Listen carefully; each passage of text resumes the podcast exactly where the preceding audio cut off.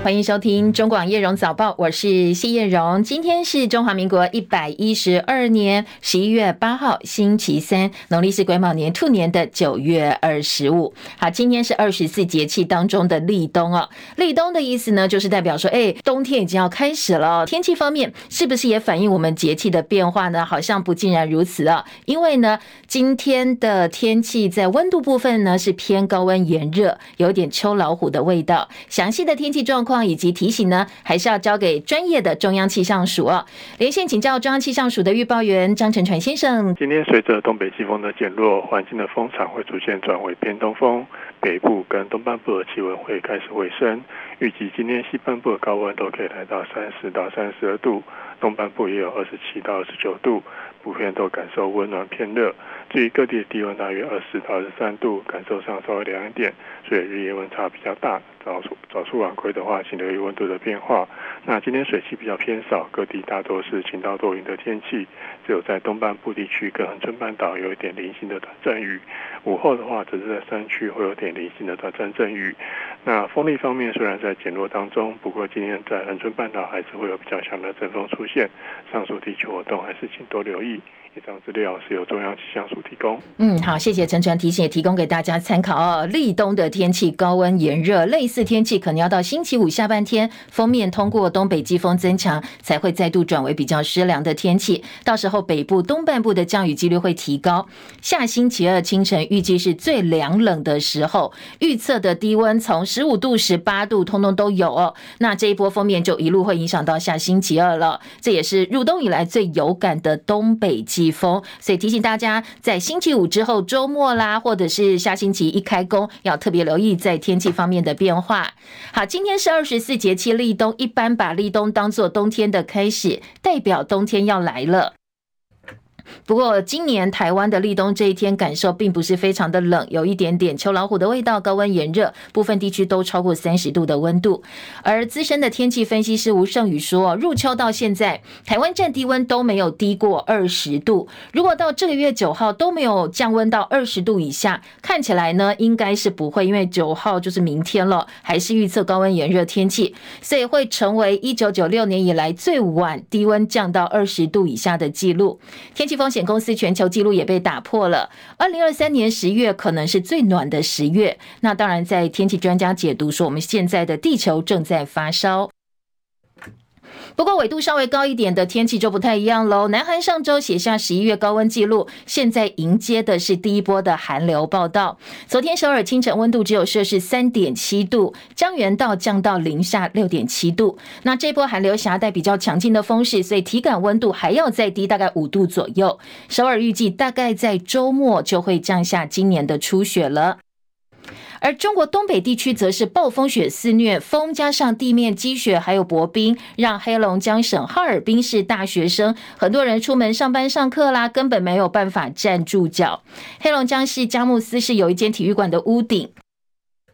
前天晚间疑似被积雪压垮，造成了三人死亡，一名学生受伤。当然，确切的事故原因跟责任有待进一步调查厘清。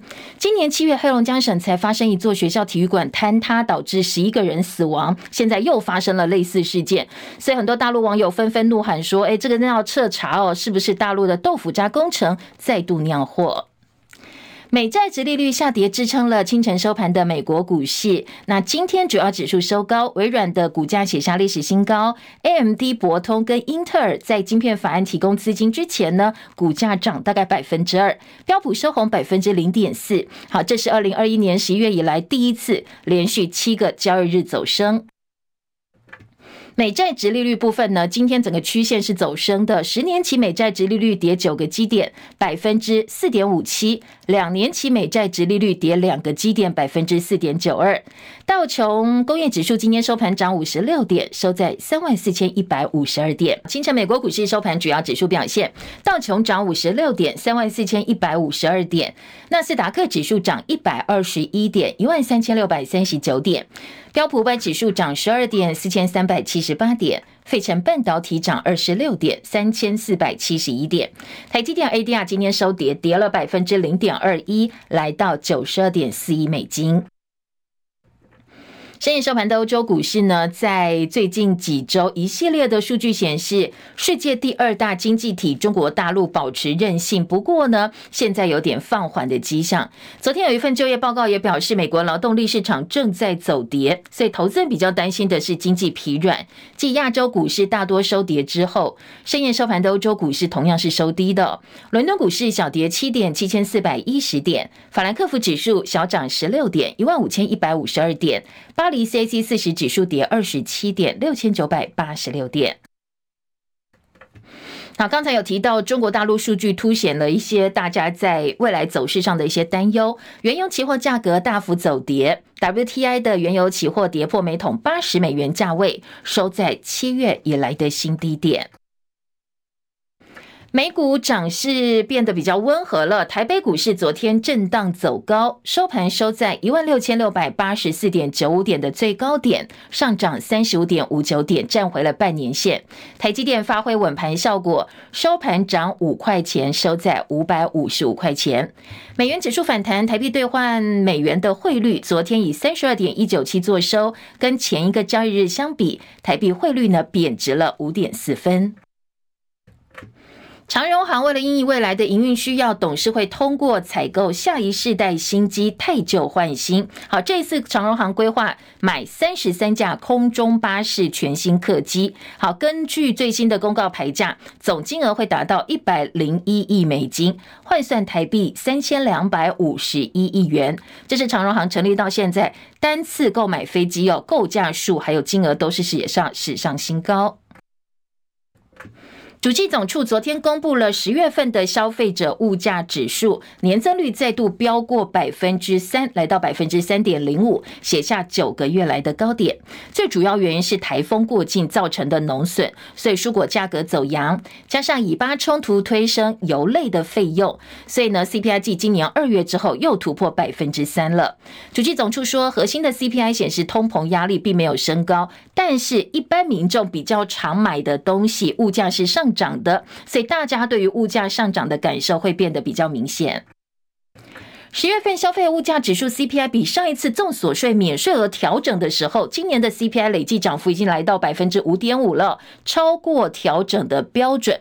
所以以此来推算，明年的综所税免税额会再度调升五千块，来到九点七万。好，这样一个标准呢，是到后年的报税才会加以适用。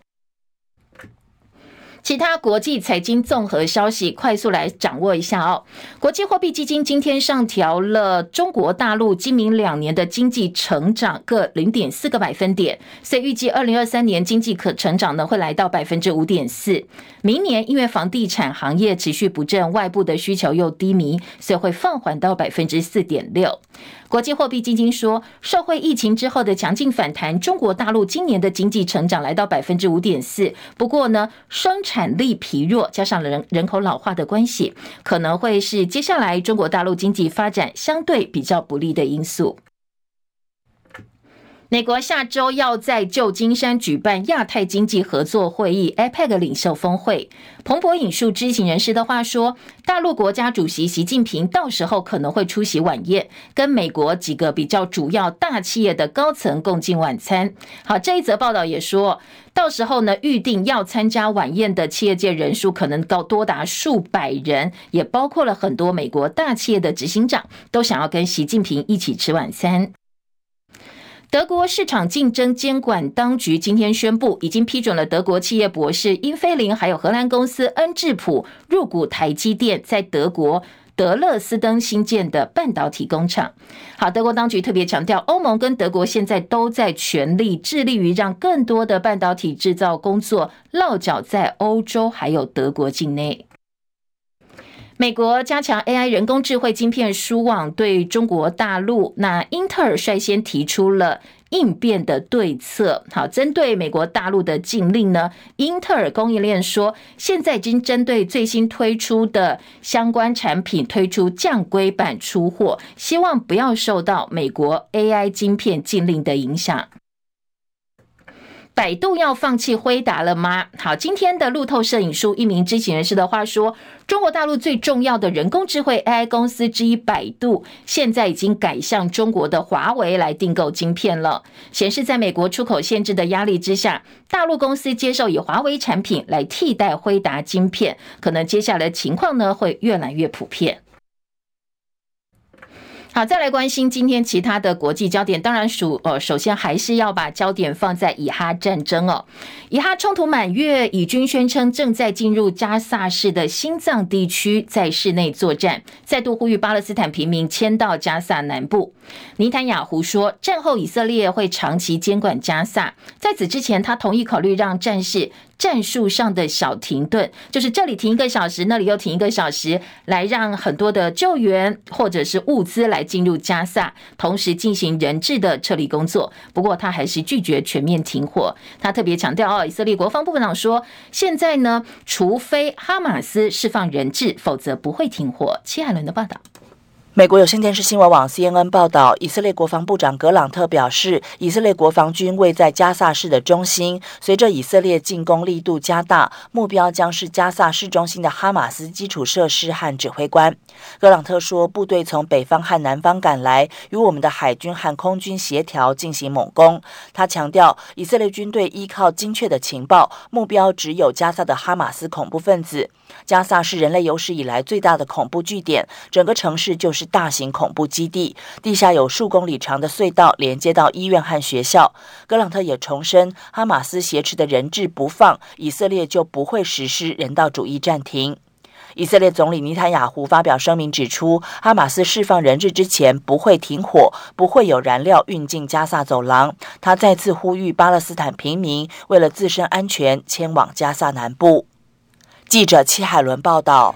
好，乌克兰武装部队总司令的顾问呢，他收到了一份生日礼物，因为造型是像有装饰过的手榴弹，所以他觉得这是一份长得很像手榴弹的生日礼物，一个东西哦，不知道是什么。没想到一拉开保险拉环，这个手榴弹当场爆炸，是真的手榴弹哦，不知道谁送给他的生日礼物，所以这个顾问直接被炸死，而旁边十三岁的儿子呢，也因此受到重伤。在国际斡旋以及国际奔走的最新消息部分，美国国际布林肯结束了中东行之后，他到亚洲，在日本参加七大工业国集团 G7 外长会议，希望 G7 国家大家能够团结来处理以哈危机。而日本首相岸田文雄跟布林肯已经确认了，针对这个部分呢，美日会进行合作。德国外交部长贝尔伯克在 G7 外长会议前表示，以色列跟哈马斯在加沙战争当中的人道主义暂时停火，将会是 G7 外长会议讨论的议题之一。而日本是这一次为期两天 G7 外长会议的主办国家，现在各国外长其实有一些明显的分歧，不过他们试图希望能够凝聚共识哦，针对目前的中东危机。英国国防部证实，这个月初跟日本陆上自卫队要举行长达将近两周警戒岛屿联合陆战军演，展现英国对印太地区的承诺。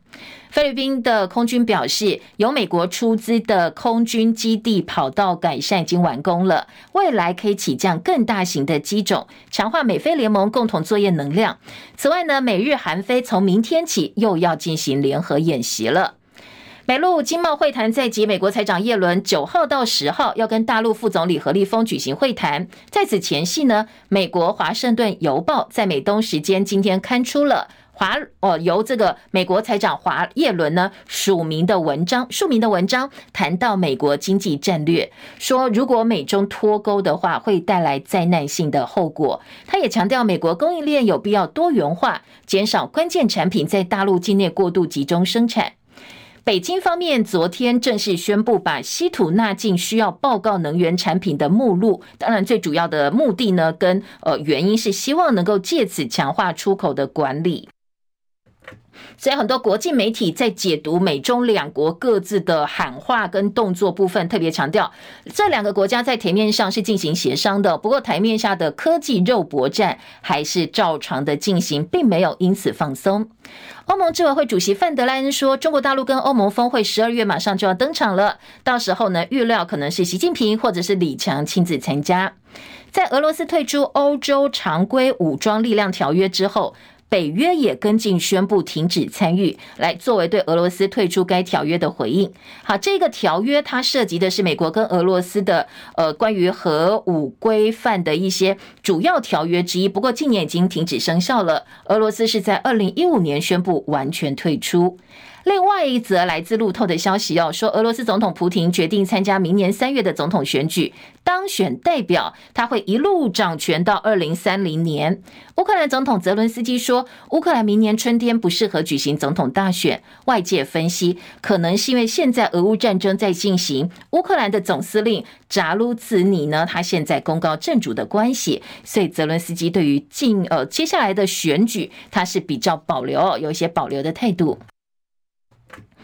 葡萄牙总理科斯塔宣布请辞，原因是他涉及贪腐案件，现在被列为调查对象了。他跟呃这个葡萄牙的总统提出了辞呈。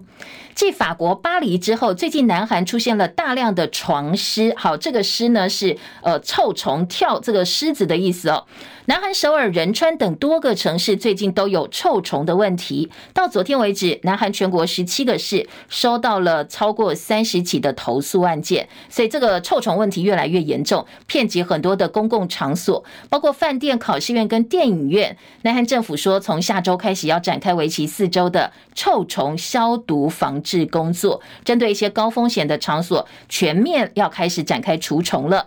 好，现在从法国巴黎的这个臭虫哦，床虱危机是不是已经呃入侵到亚洲了呢？会不会到台湾来？国内的专家说，其实各地都有这个臭虫床虱，疫情解封之后就跟着游客散播到全球各地，所以建议大家如果到饭店呢，可能要先检查一下床铺周边啦，或者是床罩这些比较容易藏有床虱的地点。再来关心国内政治话题了，民进党总统参选人赖清德。昨天公布了他的竞选总部组织架构，由新系大佬前总统府秘书长邱毅仁出任决策委员会的召集人，前新党立委姚立明担任竞总主委，小英之友会的陈茂仁担任后援会的总会长。而总统府秘书长林佳龙呢，担任总协调。昨天赖清德很开心哦，他笑着说，加上他刚好加起来九个人，能够组一支冠军棒球队。他下周呢，赖清德要公布不分区的立委名单，在隔周公布副总统人选。好，昨天台湾网球一哥卢彦勋已经说了，当然他接受到民进党的邀约哦，希望他能够出任不分区立委。不过他已经正式婉拒，而且呢，谢谢对方的好意。赖竞总主委姚立明早年加入过新党，当选过立委，参加过导扁运动，也曾经出任小英教育基金会董事。二零一四年出任台北市长参选人柯文哲的竞选总干事，成功让柯文哲入主台北市府。他一路以来的政治光谱其实变动的蛮剧烈的，所以引起非常多人的讨论。昨天赖清德也解释他为什么要找姚立明，因为他说姚立明会帮他打败柯文哲。张伯仲的报道，赖清德。竞总团队中最令人瞩目的，莫过于担任过新党立委、导扁红衫军副总指挥，以及柯文哲首度角逐台北市长时的竞总主委姚立明。对于接下绿营主帅赖清德的靳总主委一职，姚立明的理由是：我就发觉现在距离选举已经不到七十天了，但是百分之百一定会参选总统的，在台湾只有赖清德一个人，其他三个人到现在都还有变数。那我就想，我不帮他还能帮谁呢？而随后致辞的赖清德也推崇姚立明，感谢姚立明姚老师愿意承担此重责大任。我相信竞选总部在姚老师带领之下，不仅仅不会失分呐、啊，还会带领团队得分，确保这场选举最后的胜利。被问到先前与柯文哲阵营的渊源时，姚立明说他和柯文哲是媒妁之言，因为误会而结合，因为了解而分手。似乎也对目前濒临破局的蓝白河意有所指。至于和赖清德，则是因为交往而结合。姚立明认为这次将会长长久久，而赖清德也趁机强调，姚立明会帮他打败柯文哲。中广记者张伯仲台北报道。好，昨天柯文哲说赖清德会找姚立明来当总干事，一定是有他政治上的考量。至少姚立明在能力上是没有问题的。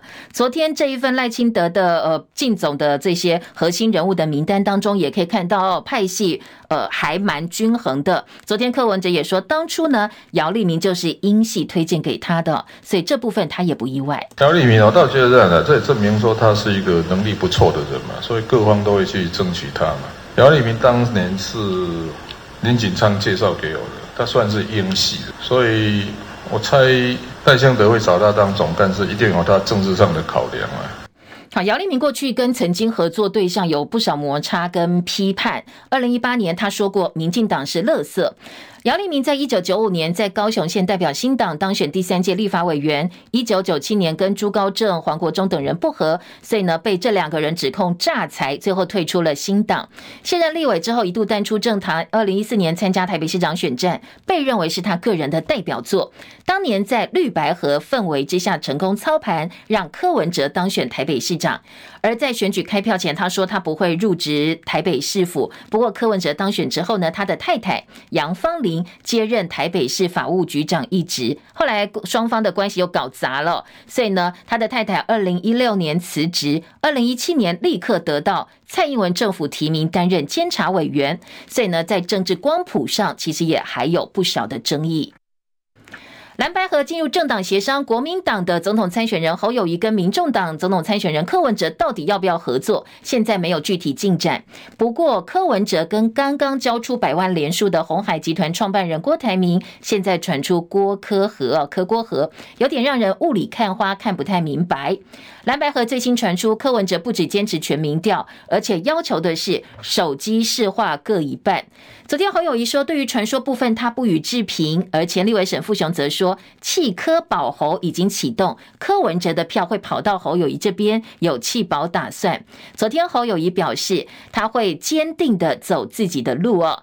而国民党内侯韩佩的声浪也很高涨。侯友谊说，韩国瑜跟他一样，一生都在为中华民国努力，双方的想法信念一致，所以会一起加油努力。但是呢，韩国瑜办公室做出的声明则特别强调跟澄清，说有所谓侯韩佩这个消息并不是真的，并非事实。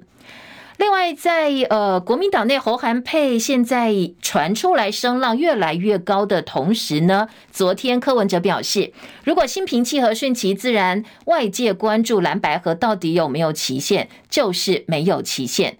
而有媒体说，韩国瑜先前跟柯文哲见面的时候，曾经当面表示，如果没有侯科配，就是侯韩配。柯文哲说他没有听过韩国瑜这样讲。韩国瑜没有跟没有当面跟我说过有侯韩配这件事情。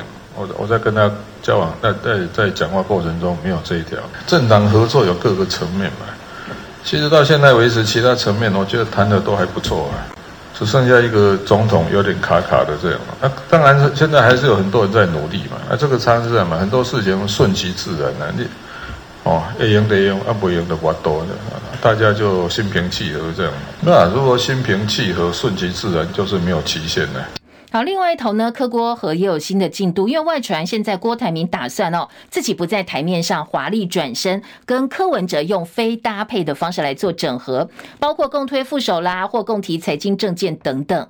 柯文哲看准是要把自己的民调支持度再加上郭董百分之七到百分之十的支持度，这样就有机会跟赖清德分庭抗礼了。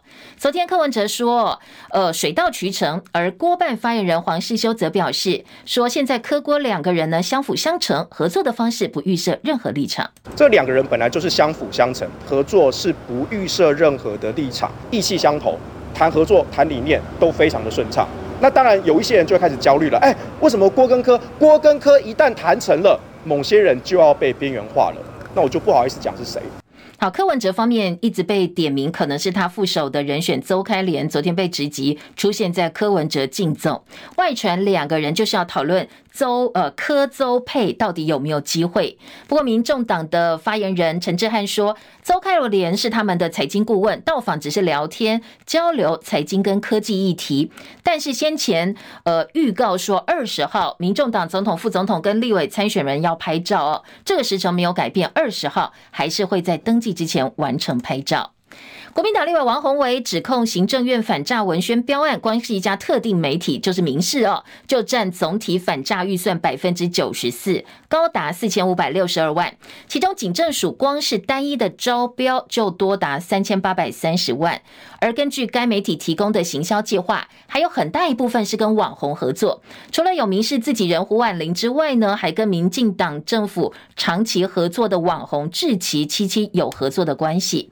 好，现在百万 YouTuber 志奇七七张志奇被点名是扶植的青绿网红，而这期呃七七今年才被爆出说他每年都拿政府标案，总计接了两千七百万，引起不小争议。这次反诈影片预算又有他哦，他昨天在脸书发文说，有人在意我们根本没接这个案子吗？他说其实两千七百万，一个五十人拿过很多设计大奖的团队公司根本不算多。他说呢，相较其他网红，他们的报价是比较便宜的。广早报新闻，好，再来听今天国内五份主要早报头版的新闻焦点，呃，头版头条都不太一样哦。不过综合性报纸的头版焦点。大标题都跟军事啦、国安啦、两岸关系有关哟。那在财经报纸部分呢，像《工商时报》跟《经济日报》标题也不太一样。《工商时报》关心的是，呃，明年预告明年减税全民有感，而《经济日报》关心的则是我们现在的一个通膨问题。好，两家财经报纸告诉大家的讯息，提供给大家的这个资料呢也不太一样。我们呃，当然还是先来关心今天在综合性报纸的。头版重点，好，我们先从军事议题来关心，来听起哦。首先，联合报今天的头版头条大标，透过直播收看收听的好朋友，也可以来稍微看一下哦。今天早报的版面安排，今天头版头，联合报说，民间兵推台湾面对战争时，能源问题最脆弱。好，这是呃，我们可能会有战备储粮不足啦，电网容易瘫，以及医疗很难承受，强化韧性不能够靠细盾。好，这是今天联合报的标题。联合报的照片则是我们国军的英勇国军的照片。台湾第一份民间的兵推出炉了，这是正大台湾安全研究中心举办的。二零二三 TTS 区域安全兵推初步报告先前完成，说台湾因为战争威胁，重点是要强化社会的坚韧性，不要轻信细盾，而认为说我们是可以挟半导体令诸侯。更严重、更脆弱的问题是台湾的能源供应，战备储粮燃煤最多四十二天，天然气最多十四天，电网的关键枢纽集中三大超高压变电所。好，一旦呢，我们的敌人掌握了这个部分，把它摧毁了，那接下来我们可能就危险了。就可能会被瘫痪。另外，战争一旦爆发，估计军人伤亡大概是两万到十万人，平民伤亡五千到一万人。现在全台湾的人力物力根本很难承受，所以这一份兵推主持人是国防部前的副部长陈永康。他说，八年前八仙乐园大规模尘爆，一度就把我们北部的加护病房这些医院加护病房通通用光了。如果你设想一下哦，重伤者因为打仗，重伤者是这个数字的十倍以上，病床跟医护人员，你到底怎么样来因应，根本就不够哦。模拟台海冲突这份兵推呢，是很多专家跟企业参与，包括了呃四十多位外籍人士，部分来自各国驻台单位，台积电、长荣等企业也受邀派员参加。想定中共犯台军事只占了三成，其实很多其他各个领域的可能面对的问题呢，他们也把它拿进来了。一座神山护国，恐怕会变成盲断。盲就是呃这个失明哦，眼睛看不见的这个盲人的盲。他说，包括供电系统，包括我们的储粮，然后包括我们的核能，如果遇到封锁，就会变得非常非常的。呃，这个有问题，你又看得出来它是很脆弱的，所以战争不只是国防部的责任，整个社会、产业跟民众都会受到影响。台湾现在当务之急，面对最大的问题，这份民间兵推说不是军事了哦，不是你的武器、子弹、大炮、战车什么，而是我们的能源，这个是相当相当重要的部分。好，联合报今天配合头版的这份兵推二版版头说，民间兵推揭露了一个让人担心的事实：台湾社会真的能打仗吗？国防并不是免费的，战备要消耗资源。到底民间，你跟我还有很多民间企业，我们的老板他愿意牺牲多少？兵推共军攻台先占外岛，制造恐慌，教召扩大军事院校吃不消。全动署说，院校教召明年调整到暑假，要减少行政后勤的作业。国军扩大教召可能的能量，但是训练量不足，军事院校也受不了了。国民党立委马文君接到反映说，现在国军各军事院校肩负区域教招训练，已经干扰到他们正常的军事教育。全民防卫动员署说，明年开始我们会统一在暑假七到八月执行，来维持军事教学品质，兼顾教育教招训练相关的任务呢，希望能够更加的顺畅。好，这是联合报今天的头版跟二版的报道哦，提供给大家参考。联合报今天头版下半版面关心的是国际焦点，以哈战争加萨变成儿童坟场，联合国促停火，上万人死亡，其中四成以上是小朋友，是孩子，哦，真的让人非常非常。不忍哦，孩子无辜啊，幼子无辜。以色列现在考虑战术小停顿。好，刚才有提到，就是打一天停一天，打一天停一天哦，战术小停顿。中国时报今天的头版头条，好，我们也来看一看哦。说呢，呃，这个现在在呃美国卖给我们的军售六千一百七十二亿延迟，那战机坦克欠最大，就是延迟的部分呢，但战机坦克最多。华府卡托研究所分析品相，传统武器百分之六十三，不对称战力百分之二十二，建议应该列为优先交货。好，这个是呃今天中国时报的头版头条。美国一方面呢要援乌抗俄，一方面呢又要对中国大陆展现说，哎，我们会来给台湾帮忙哦，所以你们不要轻举妄动。今天中国时报在头版说，所以在美国整个军工产能是吃紧的，对台湾军售交付延迟。时速度引起美国国会关切。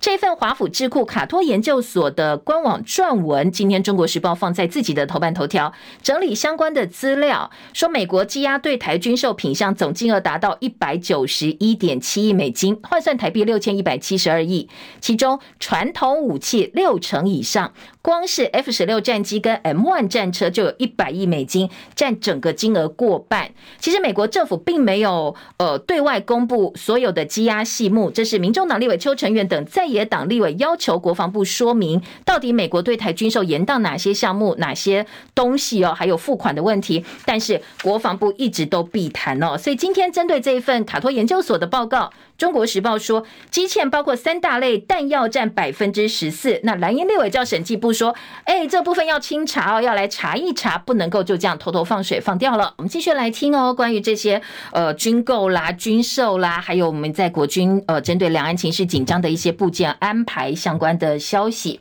今天在中国时报的二版版头，他说呢，虎尾要建鱼叉飞弹基地，地方强烈反对。张立善痛斥不是，明代说六轻厂区如果爆炸的话，方圆十公里是没有半个人可以活下来的，无人幸存。军方说兵力部署绝对不会退让。两岸情势紧张，现在呢，国防部规划在全台新建六处鱼叉飞弹营区，外传其中有一个地方，呃，选定的地点就是云林的虎尾。云林县政府跟议会首开第一枪反对。包括了国民党、诚信党团、民意政团，他们联合质询，要求县长张立善正视。一旦发生战争，如果我们这里真的有鱼叉飞弹基地的话，就首当其冲了。台塑六轻厂区万一大爆炸，没有人能够活下来。张立善说，如果军方真的选定这个地方，他会表达严正的抗议。好，军方说我们不会让哦，因为这是兵力部署。如果真的要选这个地方，不过地方反对飞弹阵地有潜力。一九九六年。台海危机的时候呢，军方选定在台北市南港要设爱国者飞弹基地，当时台北市长陈水扁当时的市长哦，就强力反对。好，这个部分呢，其实并不是呃不可行，也不是没有这样一个例子。后来呃这个状况呢，军方在南港设飞弹基地的部分，呃军方其实也没有退让哦，他觉得说呃肉如果受地方政府牵制退让的话，后遗症非同小可，大家通通都退都来抗议就好了。那我们到底要设在哪里呢？所以除了盖阵地，也部署爱国者飞弹。好，这是中国时报今天二版的版头。不止这六个地方鱼叉飞弹哦，其实全台湾军方打算要建的是十五座的飞弹基地，没有一个地方逃得掉哦，北中南通通都有。所以今天呃，记者吕昭龙就说。台湾小小一个弹丸之地，有十五座飞弹基地，六座是暗置鱼叉飞弹，九座暗置雄风飞弹。那可能台中清水有反舰飞弹指挥部，还包括云林虎尾，刚才提到哦，台南新中左营军港、屏东东岸、屏东埔前以及台东太平等等。而且会把这个驻办大楼、生活营区、车辆组装、车库维修、测弹厂房，还有储放这个飞弹间，通通预算都编下来了。好，今天呃，在中国时报，另外来自地方的声音说，战争阴影加剧，飞弹基地恐怕变成嫌物设施了，安全受到威胁，民众纷纷大喊说：“你把飞弹基地放在我们是我们乡下地方，人命不值钱吗？也不听我们的声音哦，说要设就设。”而今天，呃，《中国时报》另外一篇特稿是美国武装台湾全面要在台湾呢，说用他们的钱来帮台湾设更多更多的相关的一些预算哦，来军援台湾。国民党立委李德伟昨天说，希望我们永远不要用到美国人的钱来帮助台湾的战力跟军备，因为我们需要的不是武器，不是大炮，我们需要的是和平，而不是战争哦。好，这是《中国时报》今天的二版。相同的新闻，其实联合报今天在二版也做了还蛮大篇幅的一个报道哦。另外也讲到说，哎，飞弹基地呢，其实大家都不想要哦。除了呃这个在呃各地方政府之外呢，民众地方恐慌。那台湾如果呃现在呢要共军攻台的话，我们要怎么来因应？恐怕我们大家也不是已经想好了。所以这部分呢，恐怕需要再做详细的思考跟考虑。中时头版下半版面则包括了要免税哦，好，这部分今天在工商时报也做到头版头条了。荷包小确幸，二零二五年报税适用，明年免税额会增加五千块，四口之家最少省两千八百块。好，这个减税等一下到财经报纸的部分呢，再告诉大家。科技肉搏战，北京强化稀土管理。今天中石头版下半版面说，经贸会谈在即，美陆台面上是协商的，但是台面下互别苗头。光是这个稀土的出口管理，北京现在昨天已经正式宣布了，他们会加强管理措施。自由时报今天的头版头条来看到哦，说怎么会有这样的事情呢？说我们的这个呃军情局有两名校官诈领千万元的工作费被起诉，虚构情报员捏造情报资料。好，听这个标题，大家知不知道发生什么事哦？说国军的军事情报局有大陆研究室的中校叫苏新明，还有上校苏永林，从二零一八年起用捏造良方等不存在大陆情报员提供的造假情报，诈领部件工作经费上千万，所以士林地检署今年六月搜索约谈声押禁见两个人获准，昨天呢依贪污治罪条例把他们起诉。简单来讲哦，就是上校掩护中校，然后捏造了一个对岸的情报员，捏造了一些情报资料，然后他们就把他交出去了，领了上千万元的情报费用，诈领了五年的时间哦。如果这个情报资料是错的，势必也会影响到我们一些呃这个后续的一些部件啦，或者相关的一些准备。当然，视同呃这个试射国安那非同小可。所以，《自由时报》放在头版头条。今天，《自由时报》的中呃头版除之外呢，二版版头是来关心徐春英的争议。官员说中国介选污蔑我歧视中配，立委说这是典型的认知作战，带风向操作选举。好，这个徐春英的部分呢，是呃，民众党打算把不分区立委名单当中纳入大陆籍配偶徐春英，还有刘佩中刘姓的中配定居申请处分，引起社会关注。那今天的自由时报是用中国国台办所属的中国台湾网，针对这个议题呢，最近的一篇文章来回击哦，说大陆介入我们的选举。故意污蔑民进党政府歧视中配，是带风向影响选举。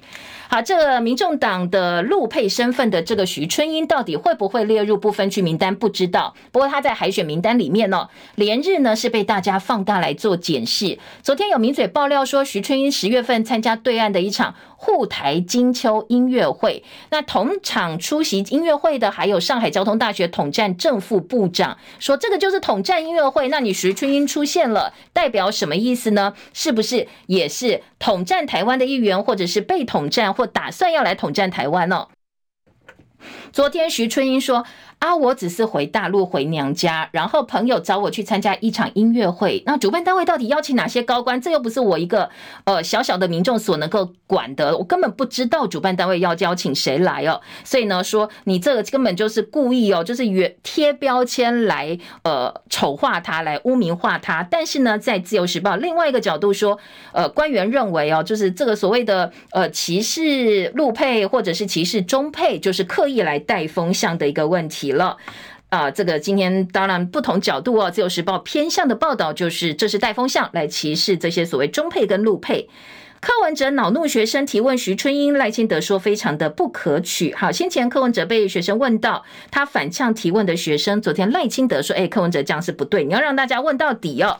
好，另外，国民党高雄市前镇小港区立委参选人李明璇也被质疑曾经参加共青团，他澄清，当时他参加的是两岸大学生的营队，也不是所谓什么共青团。两岸学生本来就有一些交流活动。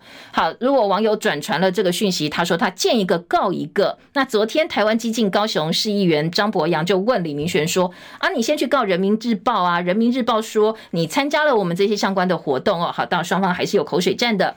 自由时报今天头版中间版面告诉你，第一座资安实战基地在台南要打造半导体等五大演训场所，要模拟了二十三套攻防剧本，希望呢有所谓的资安实战基地，让一些关键基础设施半导体，然后呢能够呃培养更多的资安人才。今天的自由时报放在头版中间版面来做报道。今天自由时报头版上半版面说九种新药被纳入健保喽。今天中国时报也放在内。业版头，病患最高年省三百一十九万，其中有五种是癌症药物列入收载，年经费二十二亿元。视讯诊疗的相关法案呢，下周公告。如果你选大医院是要自费的哦。好，健保署昨天最新的公布几个重要的呃政策哦，十二月起扩增新增给付九项新药，这些药呢五种是癌症用药，适用头颈癌、乳癌、小细胞肺癌、急性淋巴癌细胞白血病等等。另外气喘、异位性皮肤炎、海洋性贫血、菜瓜布肺药物也列入收载。每项药物受惠人数大概十五到一千三，所以估计未来五年平均的财务大概要多支出二十二到二十三亿。另外呢，昨天出现了第一起猴痘死亡的个案，男子抢救五十一天不治，因为合日合并感染艾滋的话，他的致死率会飙升到百分之七。北部一个三十多岁男性没有打过猴痘疫苗，确诊之后全身皮肤已经溃烂而且坏疽，所以最后抢救五十一天之后宣告不治哦。好，这是。昨天的呃，这个跟我们健康相关的医药新闻，还要提醒你哦，说哦，有所谓会走动的肺炎之称，梅浆菌肺炎，现在呢，在中国大陆大流行之后，台湾也出现流行高峰了。昨天卫福部说，今年的疫情呢，霉浆菌的部分呢是高过过去三年。那最主要好发是国小以下小朋友、儿童跟幼儿，所以家长要特别特别注意哦。六岁以下六成的病患最多，七到十二岁也有两成。很多的呼吸道疾病哦，这个呃肺炎霉浆菌，它最主要特色就是狂咳，咳不停哦。而且如果你后续治疗，抗生素至少要吃七到十四天，还挺麻烦、挺棘手的。所以大家一定要做好防疫工作哦。出现了一波小高峰，好，再来在呃经济日报的部分呢，说通膨震撼，物价又涨超过百分之三，十月 CPI 冲上百分之三点零五，攀升到九个月来高点，二月以来又出现三字头了。台风推升蔬果价格是最主要原因。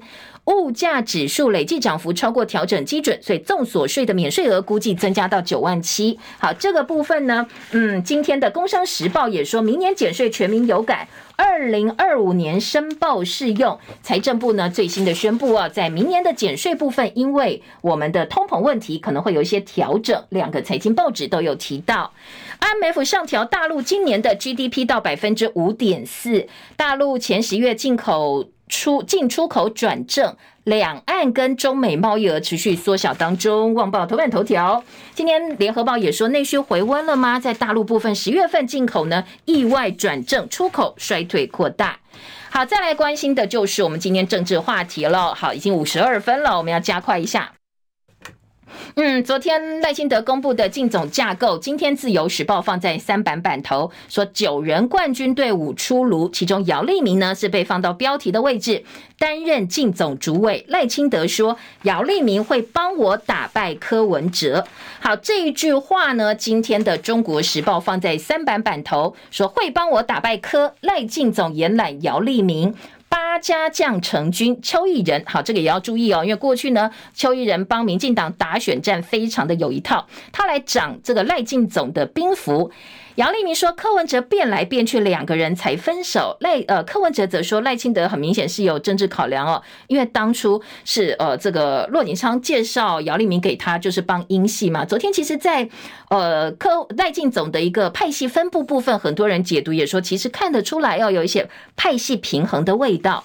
而中时记者说，曾经骂绿营是垃圾，民进党是垃圾。”政治光谱剧烈摇摆，好，这个姚立明呢，当然会让有点时空错乱。姚老师，你要打败谁呢？政坛是充满了问号哦，你不断变来变去。那过去你骂民进党是垃圾，大家都还有印象哦，言犹在耳。那你现在要怎么来帮赖清德打选战呢？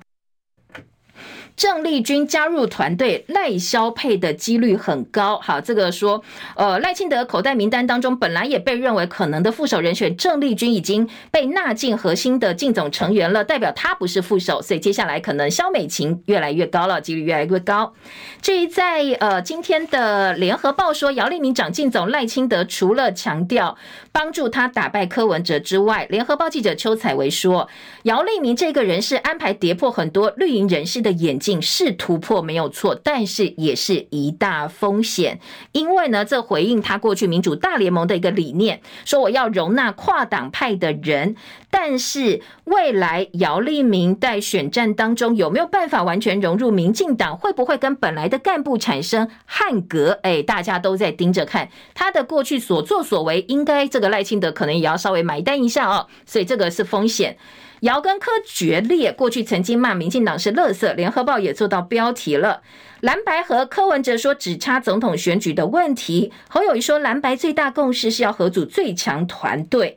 另外呢，周开连线生柯竞总聊天，引发各界的联想。呃，侯韩配今年《中国时报》说，侯友宜强调两个人的信念一致。中时今年四版版头就是王鸿薇的爆料哦，说反诈预算百分之九十四挺绿营媒体，民视就独拿四千五百六十二万。蔡政权不再掩饰，利用标案扶植亲绿网红，好，被点名当然就是志祺七七。民视未接标案造假数据，政府呢，行政院却对外表示，我们是采购公开。这是王宏威的爆料哦。今天联合报给了一小块，在四版的下半版面说，民事独拿行政院的反诈媒体预算百分之九十四。好，这个独后呢，除了民事之外哦，还包括三立、自由，分别是台湾最不受信任媒体的前三名。好，通通都拿到政府的钱了。侯友谊昨天说，如果说我这个当选之后呢，我会打掉重练 NCC。那中嘉案来立委讽刺通传会，这根本变成三立的门神了。还有赖清德老家的违建问题，柯文哲昨天说，赶快拆掉吧，哦，不要再硬凹了。接下来听的是，呃，今天在呃其他的民生新闻呢，联合报的生活版说，检举违停要三分钟影片吗？交通部长否认。王国材说，在不影响交通的情况之下，可以先宣导违停记点是否暂缓，还要再加以讨论。违规停车现在恢复检举，记点新制上路，引起很多职业驾驶人不满。说我如果真的被吊照，我的生计该怎么办？没办法吃饭了。交通部最近呢，则是开会说，我们会呃这个跟计程车业者讨论出一定比例的黄线画黄线，没有完成前就暂缓实施记点。但是违停检举是不是真的要配合一个三分钟影片呢？昨天交通部说并不是如此哦，我们没有这样做。那不影响交通的情况之下，先宣导、先做劝导才是呃可能现在比较会做的。月薪七万块找不到人来做，公车驾驶闹驾驶荒了。交长说，培训加上补助会加以疏解这样一个状况，然后会积极的来配合媒合的问题。好，这是公车驾驶找不到人，就算呃这个因为客诉真的太多了，应付不暇，然后动不动呢就被公司呢呃来做惩处，所以呢很多司机干脆去改开货车，我不要再人了，再人的纷扰比较多。好，再来在内页新闻，还有台北市联一的和平院区现在移出防疫专责工作，建物即将要改建。体育焦点呢，中华职棒总冠军赛第三场比赛，今天晚间移师乐天桃园棒球场。好，昨天呢，呃，昨天是桃园棒球场七比四桃园赢了。那今天系列赛的第四场比赛，龙队的先发投手是杨将伍铎，那桃园是陈克义哦，看看谁会拿下这场比赛。好，明天见喽，时间到，拜拜。